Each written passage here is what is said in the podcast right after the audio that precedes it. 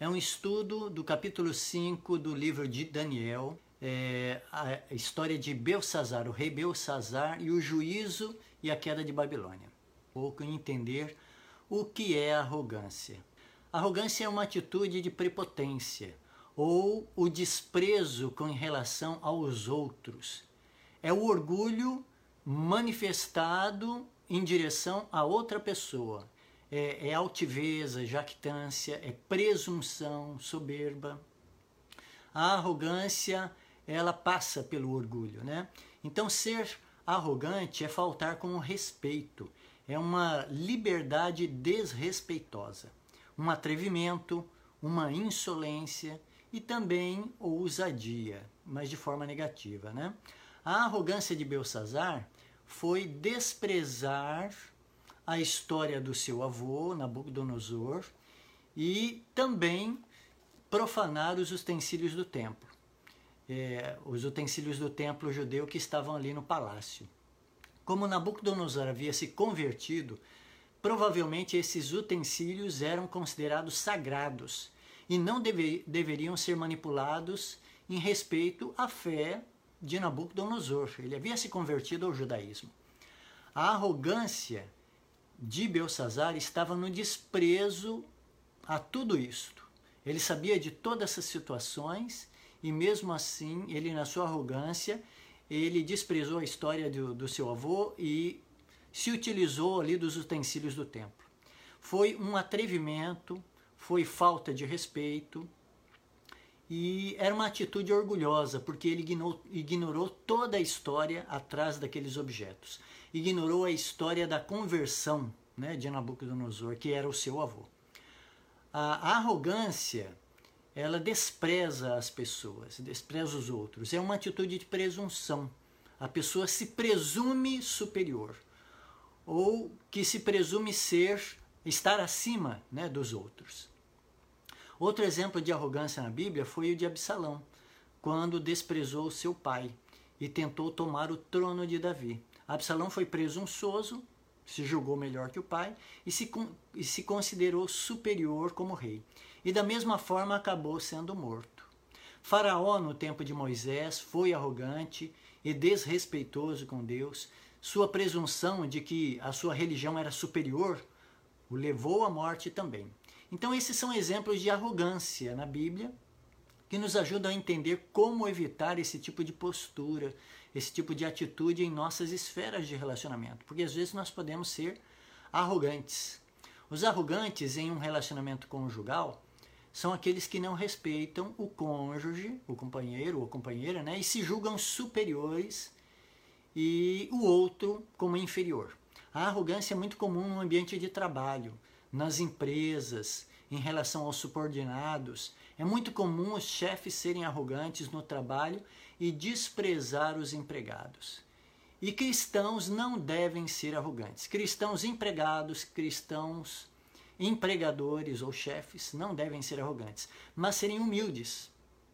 Vamos analisar agora né, o nosso texto base, Daniel capítulo 2, 21, que diz assim, abre aspas, e ele Deus, né, muda os tempos e as estações. Ele remove os reis, estabelece os reis, ele dá sabedoria aos sábios, conhecimento aos entendidos. Fecha aspas. Daniel 2, verso 21.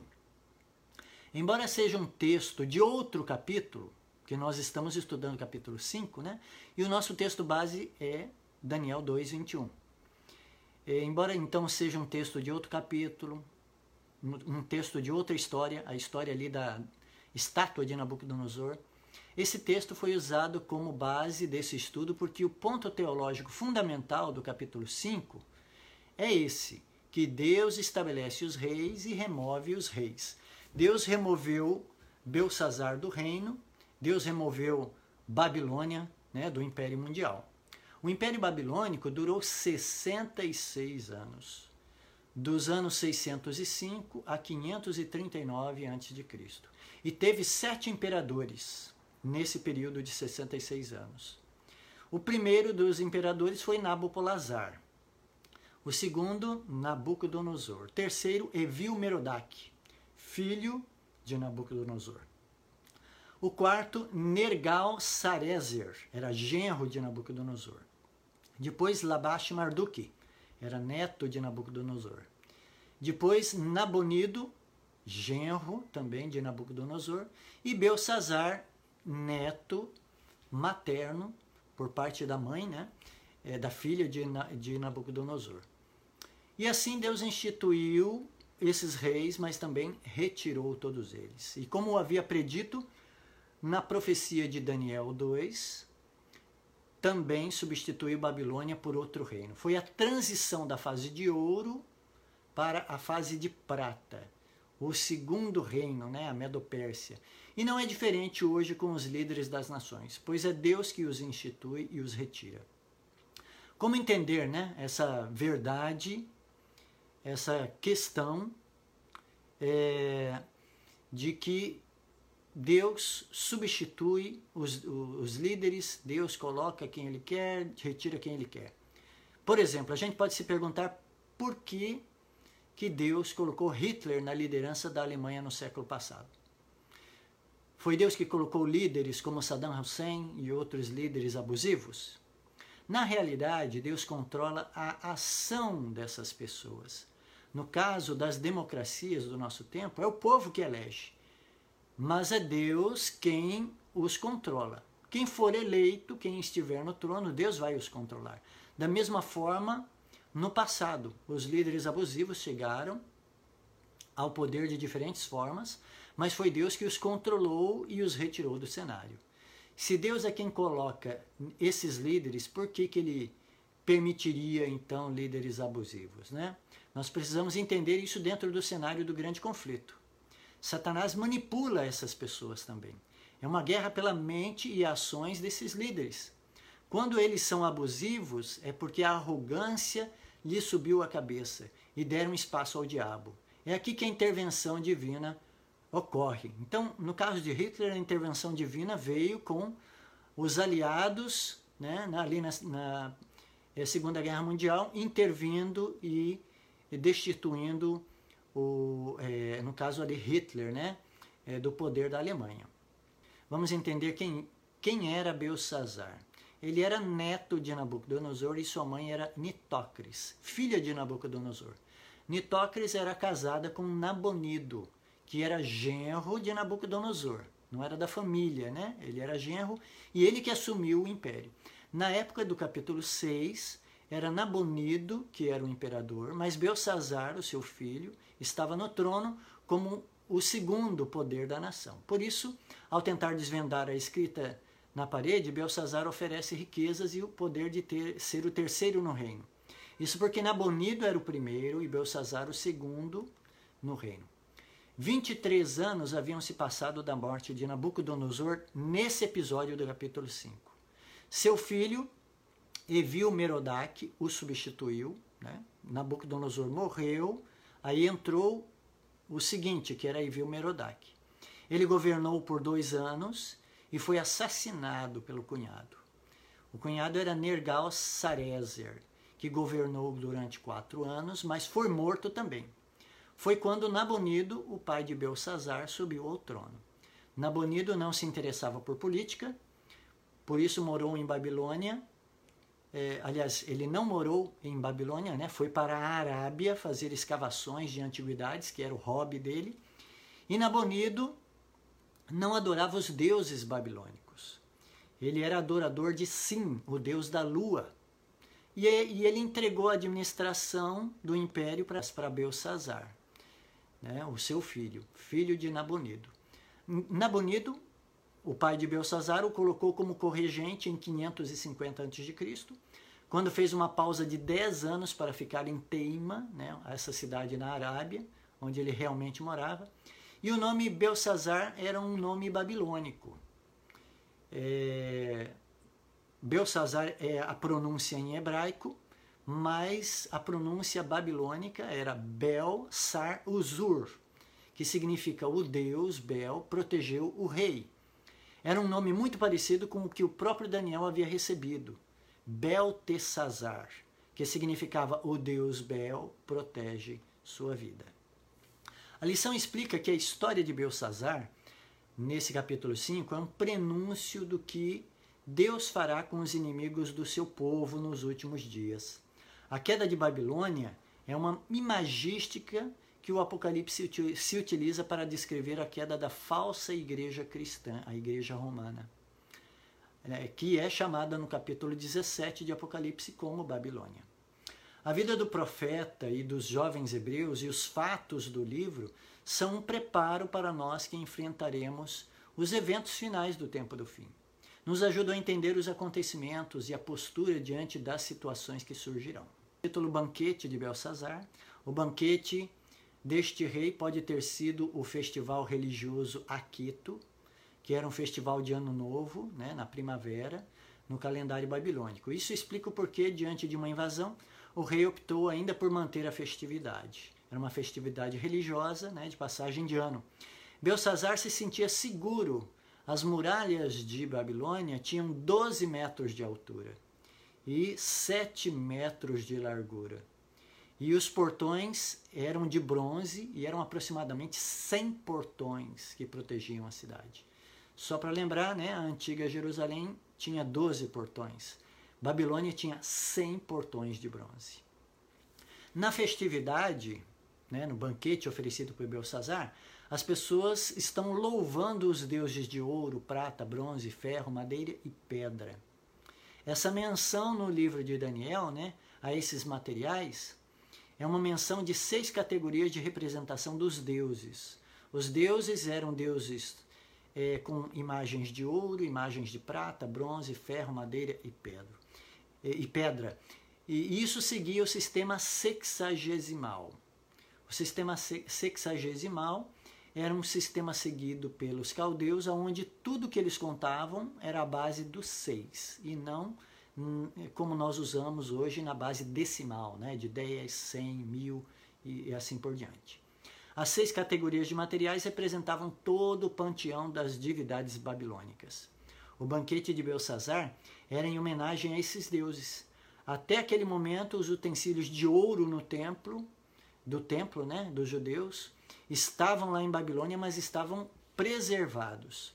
Provavelmente por ordem de Nabucodonosor, que havia se convertido e ele decretou que esses utensílios não deviam ser usados. Mas Belsazar, para ostentar a riqueza do seu reino, resolve trazer as taças de ouro do templo judeu. Essas taças eram usadas nas ofertas de libação do templo. Eram ofertas líquidas, como água, óleo, é, sangue e vinho sem fermento. É, porque nada de fermentado entrava né, no templo, nem pão fermentado, muito menos vinho fermentado.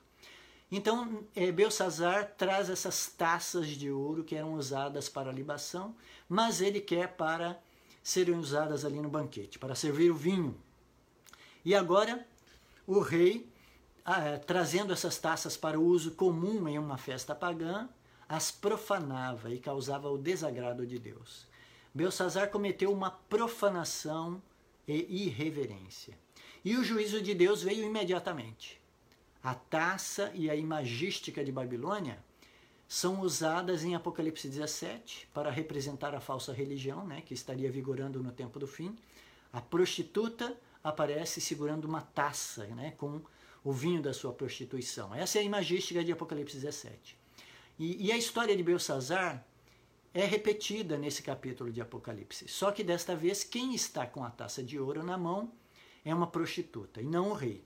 A profanação de Belsazar se repetiria no fim do tempo. Essa é a mensagem do Apocalipse. O banquete de Belsazar foi marcado pela profanação. E essa é a marca da Babilônia mística no tempo do fim, ou a igreja cristã apostatada, a igreja romana. As doutrinas falsas são representadas pelo vinho fermentado na taça que a grande prostituta de Apocalipse 17 é, possui ali. O Apocalipse descreve que os que habitam na terra se embebedaram com o vinho da sua prostituição. Apocalipse 17, verso 2. Ou seja, as nações estão enganadas pelas doutrinas do falso cristianismo apostatado.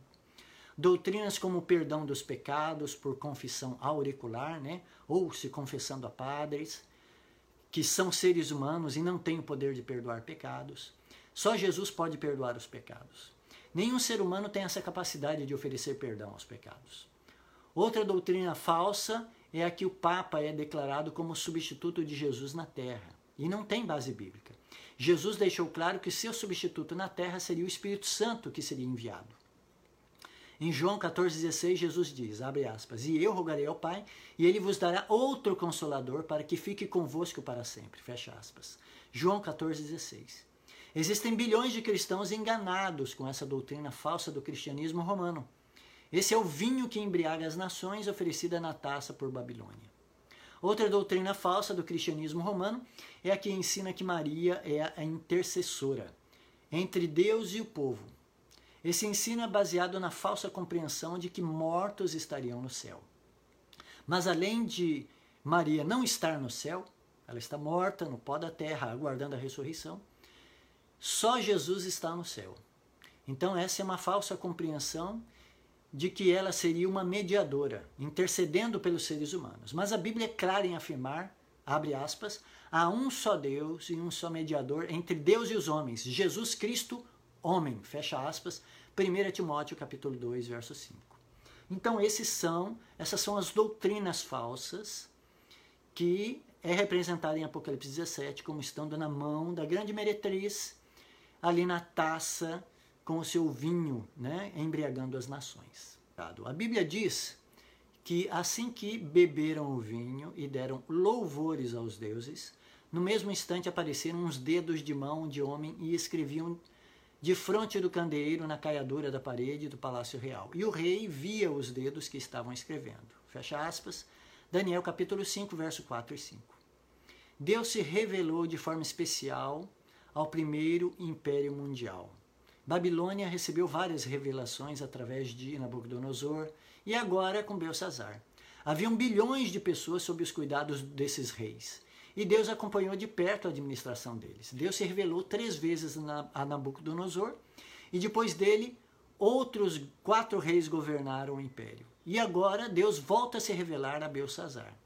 A verdade expressa nessa revelação é que Deus irá trazer juízo sobre toda má administração. Querendo ou não, Belsazar era um mordomo de Yahvé e ele teve de prestar contas da sua administração. O visitante sobrenatural no banquete de Belsazar estava a observar toda a orgia e bebedeira do banquete e se manifestou para repreender a loucura né, dos participantes ali. Há anjos relatores em todos os lugares que entramos para relatar nossas atitudes e ações nesses lugares. Não foi só Belsazar que foi visitado, mas todos os seres humanos são visitados diariamente por seus anjos relatores. Belsazar, além de ser visitado, recebeu a condenação. Ao último rei de Babilônia, como ao primeiro rei, né, Nabucodonosor, veio a mesma sentença do divino vigia. Abre aspas, passou de ti o teu reino. Essa frase foi dita a Nabucodonosor e foi dita a Belsazar. E ambos sofreram o castigo. É, Nabucodonosor sofreu um castigo de sete anos e Belsazar o castigo final, perdendo sua vida. Belsazar ouviu a mesma sentença, perdeu o império e sua vida. Esse juízo em miniatura nos ajuda a entender como será o juízo final. Paulo diz, abre aspas, todos devemos comparecer ante o tribunal de Cristo, para que cada um receba segundo o que tiver feito por meio do corpo, ou bem ou mal, fecha aspas, 2 Coríntios capítulo 5, verso 10. E Belsazar foi encontrado em falta pelo visitante celestial. Essa rainha era Nitócris, filha de Nabucodonosor e avó de Belsazar. Lembre-se que depois de Nabucodonosor ter reinado e outros quatro reis reinaram depois dele, o banquete de Belsazar não havia sido frequentado por algumas pessoas conscienciosas. Daniel não estava ali, nem a rainha mãe. Isso indica que algumas pessoas desaprovavam o motivo do banquete e se recusaram a estar ali, ou não foram convidadas por não concordar com a política ou o ato religioso do rei. O rei Belsazar não viu problema em dar uma festa enquanto o inimigo rodeava a cidade. E a festa era uma homenagem aos deuses pagãos. E há uma lição aqui para nós hoje. Nós estamos rodeados pelo inimigo hoje também. Vivemos em tempo de guerra. A Bíblia diz, abre aspas, o diabo, vosso adversário, anda em derredor como um leão que ruge procurando alguém para devorar. Resisti-lhe firmes na fé. Fecha aspas. Primeira carta de Pedro, capítulo 5, verso 8 e 9. Festejar em tempos de juízo é uma má escolha. Nós vivemos no dia da expiação literal, real. Os israelitas jejuavam e oravam nessa festa né, do dia da expiação, que era o dia simbólico. E essa é a atitude para nós hoje que vivemos na realidade desse tempo. Jesus certa vez disse, abre aspas, podem jejuar os convidados para o casamento enquanto o noivo está com eles? Ele era o noivo, né?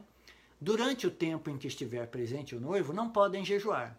Dias virão, contudo, em que lhe será tirado o noivo, e nesse tempo jejuarão. Fecha aspas. Marcos capítulo 2, verso 19 e 20. O tempo de jejuar é hoje, pois nos foi tirado o noivo e nós encontramos, nos encontramos no dia da expiação real que ocorre no céu. A atitude do cristão hoje deve ser de declarar guerra às coisas do mundo e viver em espírito de vigília, como uma guerra.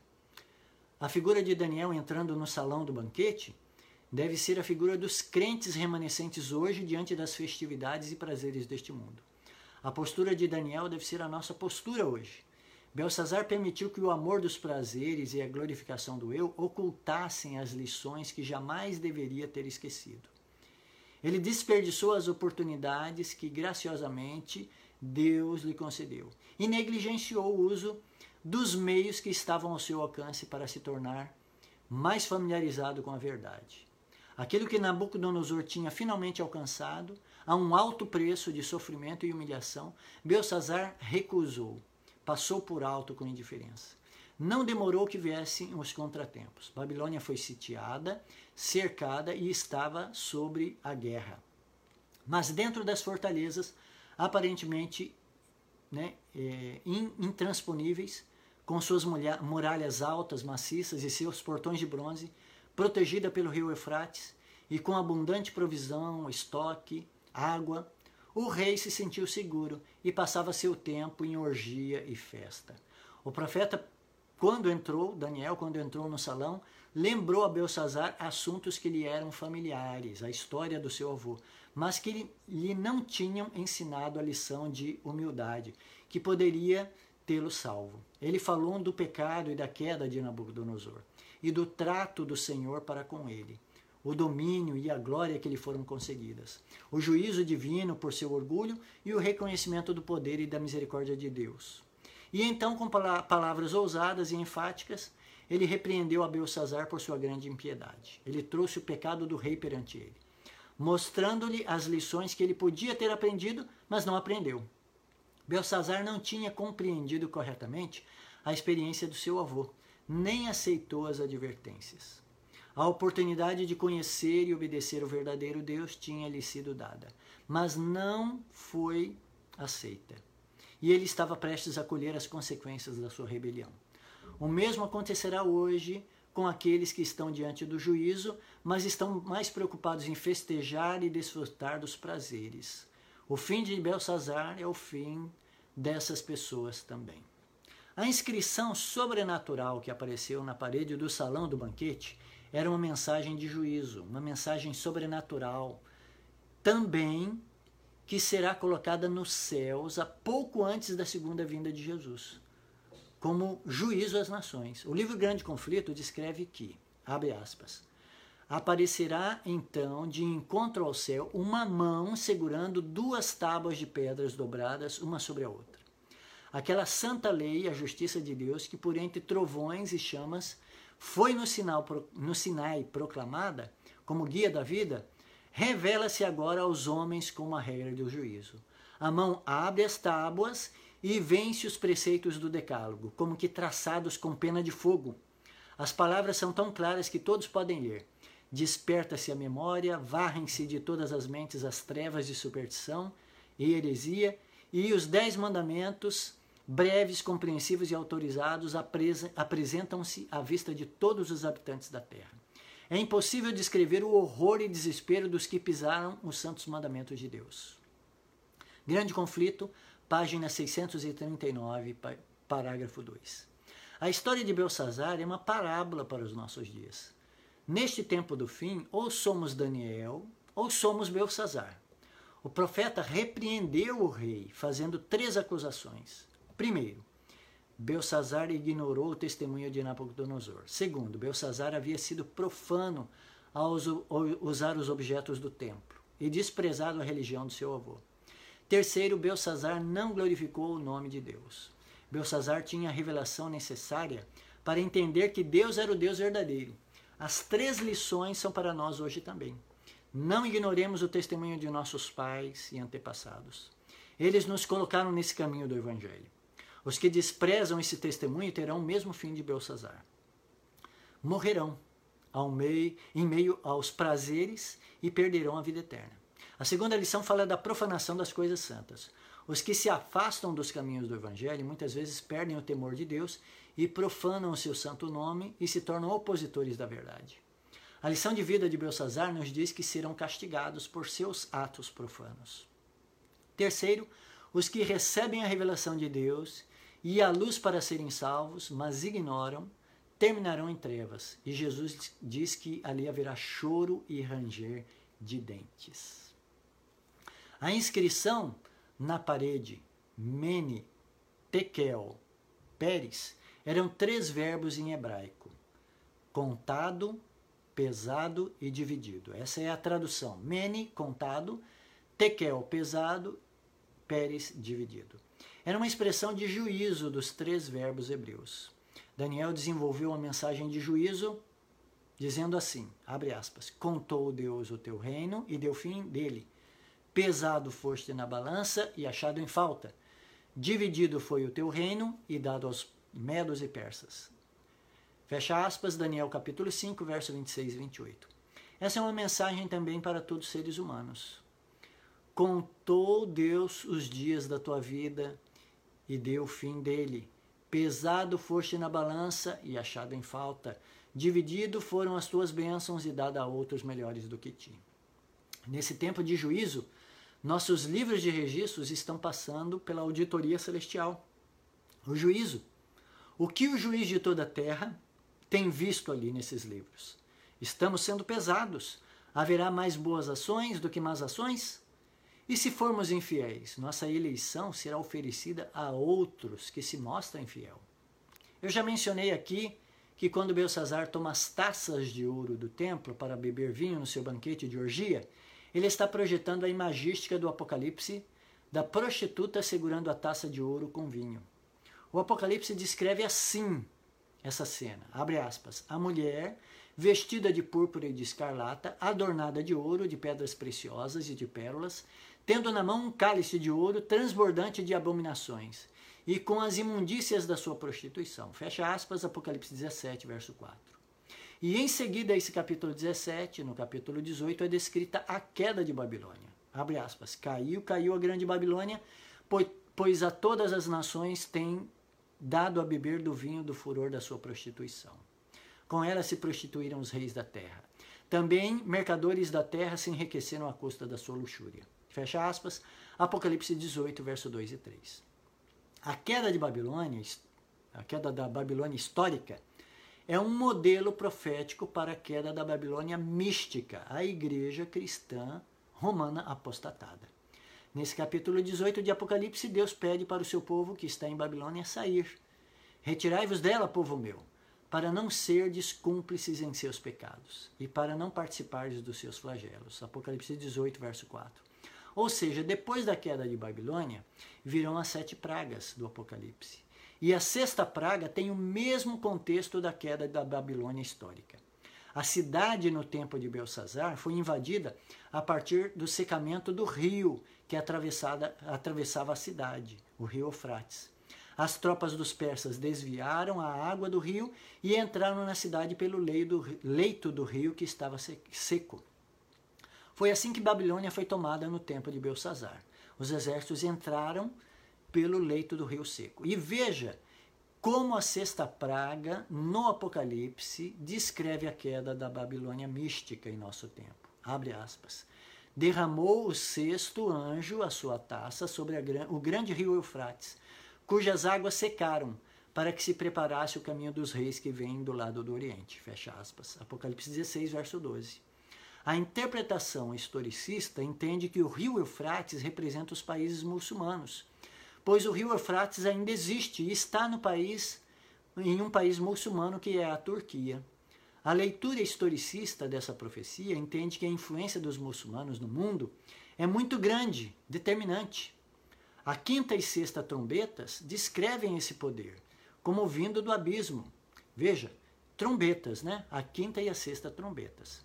O mesmo lugar que Satanás habita e que a primeira besta sai, é da onde sai ali na quinta trombeta é uh, a imagística ali dos muçulmanos. É dito que quando os muçulmanos surgem na quinta trombeta, sobe fumaça e se escurece a terra, com as mentiras dessa falsa religião. Ou seja, o secamento do rio Eufrates pode estar relacionado com a perda da influência do Islã e a queda da Babilônia, né? os dois inimigos do povo de Deus.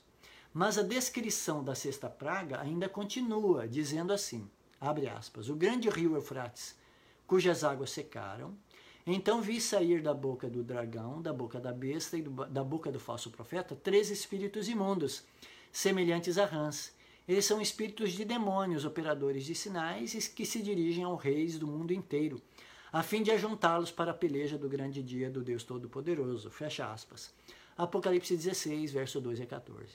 Após o secamento do Eufrates, ou da influência muçulmana no mundo e a queda de Babilônia, né? a queda do falso sistema religioso cristão da igreja romana. Sai da boca do dragão de Satanás, da besta e do falso profeta, três espíritos imundos. A besta aqui descrita é a besta escarlate, sobre a qual Babilônia estava montada, a igreja falsa estava instituída. A besta escarlate é a União Europeia, e o falso profeta é o protestantismo apostatado, protestantismo americano. Os últimos enganos virão desses dois últimos poderes, a União Europeia e o protestantismo apostatado. Eles vêm na forma de três espíritos imundos, semelhantes a rãs. O Apocalipse, no verso 14, diz que são espíritos de demônios, operadores de sinais, e podem estar relacionados à contrafação ou a imitação que Satanás fará na segunda vinda. Esse é o último grande engano. Veja que essa é a descrição da sexta praga, sendo que a sétima são os cataclismas que ocorrem antes da segunda vinda ou do aparecimento de Jesus. Resumindo, a história da queda da Babilônia histórica no tempo de Belsazar é um modelo profético da queda do sistema religioso da Igreja Romana, né? a Grande Babilônia Meretriz.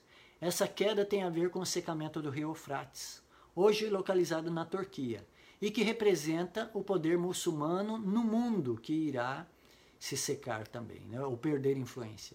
Essas são as duas maiores religiões do planeta, os cristãos romanos e o islamismo. A queda de um está relacionada ao secamento do outro. E no mesmo espaço de tempo ocorre a sexta praga, com o surgimento dos três espíritos imundos semelhantes a rãs. Essa figura das rãs evocam a segunda praga do Egito e são relacionadas a espíritos de demônios que imitarão a segunda vinda de Jesus para enganar o mundo. É aqui que Satanás personificará Cristo e afirmará que mudou o sábado para o domingo. Grandes eventos estão diante de nós, não é mesmo? Nós vamos estar preparados para esses eventos terríveis, a essa grande crise final? Essa é a pergunta. De que maneira a sociedade e a cultura profanam a verdade de Deus? Essa é uma pergunta importante. A cultura do entretenimento tem sido uma fonte de profanação no nome de Deus e da figura de Jesus. Séries, filmes, músicas e até desenhos têm ridicularizado verdades e a pessoa de Deus. Aqueles que assistem e compartilham esses valores estão participando do banquete profano de, de Belsazar. Os cristãos devem rejeitar e não participar de algumas coisas deste mundo, coisas que profanam os temas religiosos e que devem ser evitadas. Eles sofrerão o mesmo juízo que Belsazar sofreu.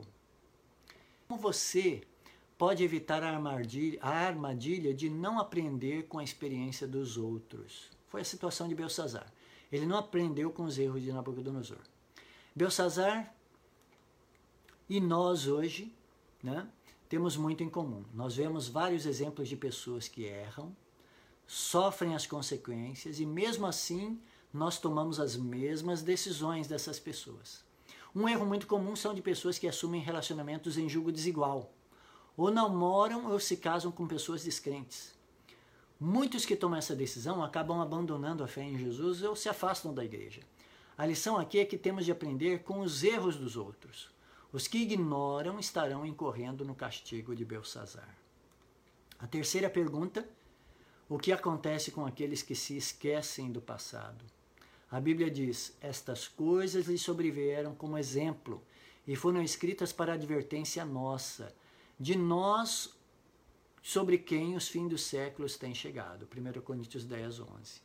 Então, o que, que vai acontecer com aqueles que esquecem o passado? Nós iremos repetir os mesmos erros e incorreremos no mesmo juízo que Belsazar sofreu. Então, tomemos essas coisas como exemplo e advertência e não vamos repetir os mesmos pecados ou erros. Em sua opinião, qual foi o pecado mais ofensivo de Belsazar? Geralmente a gente, a gente pensa que foi a profanação dos objetos do templo. Né? A, questão, a questão da profanação é muito grave. Mas o maior pecado de Belsazar foi rejeitar o relacionamento com Deus. Ele ignorou Deus. Então, ignorar Deus e não procurar um relacionamento com Deus, esse é o maior pecado que nós possamos cometer é, diz assim: quais deuses hoje representam uma ameaça ao seu relacionamento com Deus verdadeiro? Veja que Belsazar ele adorou a falsos deuses e ele ignorou ao Deus verdadeiro, que tantos sinais deu, né? O sinal do sonho, da estátua, o sinal da fornalha, o sinal dos sete anos de humilhação de Nabucodonosor. Então, Belsazar ignorou todos esses sinais. Quais deuses hoje representam uma ameaça ao seu relacionamento com o Deus verdadeiro? Hoje, a idolatria de pessoas é a mesma coisa do que Belsazar fez. A idolatria de artistas de TV, idolatria de astros de Hollywood, idolatria do futebol né, e de jogadores de futebol os estádios de futebol são verdadeiros templos, religião, é, futebol é uma religião, então é uma idolatria. Músicos, né, música, nós, é, muitas pessoas idolatram músicos e bandas. Então esses são os deuses hoje, os ídolos de hoje que nós temos que evitar. Daniel acusou o rei de não glorificar a Deus. E você tem glorificado a Deus? A maioria das vezes nós atribuímos as nossas conquistas a nós mesmos e não glorificamos a Deus. Nós não rendemos ações de graças. As ações de graça são feitas através de ofertas de gratidão. Quantos de nós nos esquecemos de dar uma oferta de gratidão quando nasce um filho, no dia do aniversário, né, o meu aniversário ou de alguém da família? nós esquecemos de atribuir a Deus e a glorificar a Deus, às vezes por uma conquista, por o término de um curso, tantas coisas. Então, da mesma forma como Belsazar não glorificou a Deus, nós hoje também nos esquecemos de glorificar a Deus e incorremos no mesmo erro.